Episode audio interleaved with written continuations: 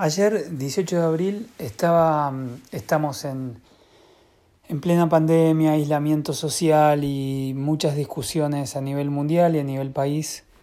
eh, de los cambios que se producen, que van a quedar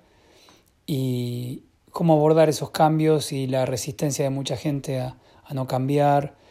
Bueno, y la palabra cambios, cambio, cambios está rebotando en, el, en la atmósfera y en mi cabeza un montón. Y pensaba que mm,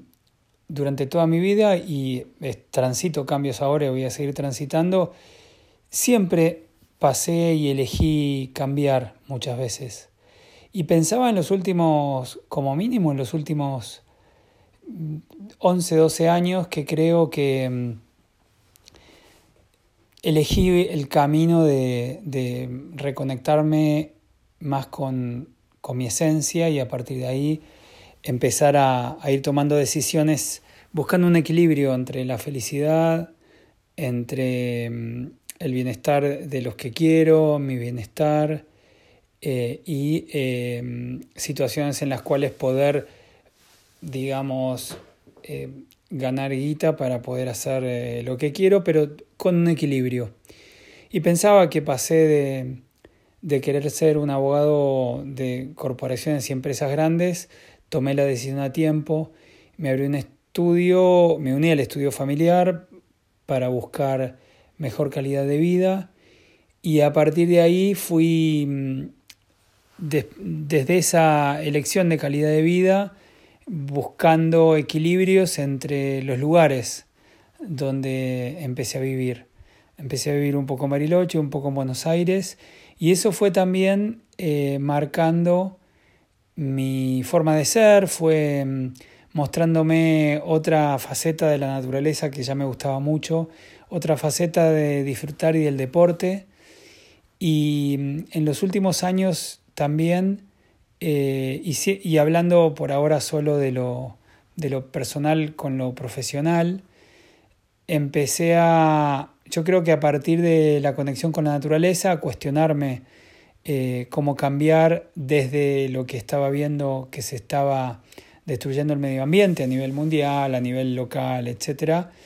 Y me conecté con la educación como, como herramienta transformadora. A partir de ahí empecé a conectarme con, con gente que hacía las cosas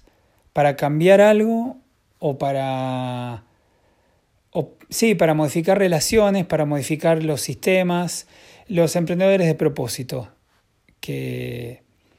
con los cuales empecé a trabajar, me vinculé en Ayoka y eso me empezó a mostrar un, una parte de mí que me empezó a dar mucha satisfacción, empecé a sentir que ayudaba y me empezó a conectar con ese mundo de la gente que hace las cosas porque siente que tiene que hacerlas. Y me encantó, me encantó y, uní la parte de planeamiento estratégico y mm, todo eso abrió un gran camino, otro nuevo gran cambio que me está situando hoy en el proyecto de Encim con Adrián, me permitió reconectarme con un amigo y, y embarcarme en un proyecto personal y profesional muy lindo que es Encim y en donde en realidad em, implica también un nuevo cambio eh, y los trabajos son cambiantes todo el tiempo. Y me pareció interesante mirar para atrás y ver, eh, estar contento con, con, el camino que hice. Eh, desde el punto de vista mm, más personal y en la relación con Lucas también, todo este cambio implicó ir mejorando por lo menos es lo que yo veo y lo que yo siento, la relación con él. Ir, ir también me permitió estar atento, porque desde ese lado lo hice también, o intentar, el tiempo dirá después si estuve, estar atento a lo que él iba pasando, él iba sintiendo con mis cambios también y con los cambios de él, y tratar de estar cerca. Estar cerca como él lo necesita. Y, y eso es generó también un montón de cosas lindísimas, pero que mm, hoy quería hablar solo de eso, de, del cambio, que el cambio es una constante.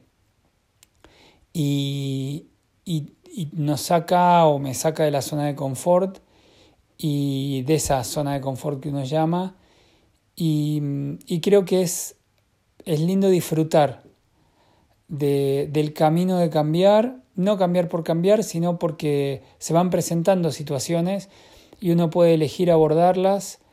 transitarlas y estar abierto a lo que va surgiendo o no. Y la verdad que en mi caso me di cuenta que todas las oportunidades que se van dando en la vida te van abriendo, si estás conectado con vos, determinadas puertas que te hacen disfrutar. A mí me pasó de nuevas situaciones, de nuevas actividades, de nuevos puntos de relación con tu hijo, con tu pareja y mm, me pone contento, me gusta.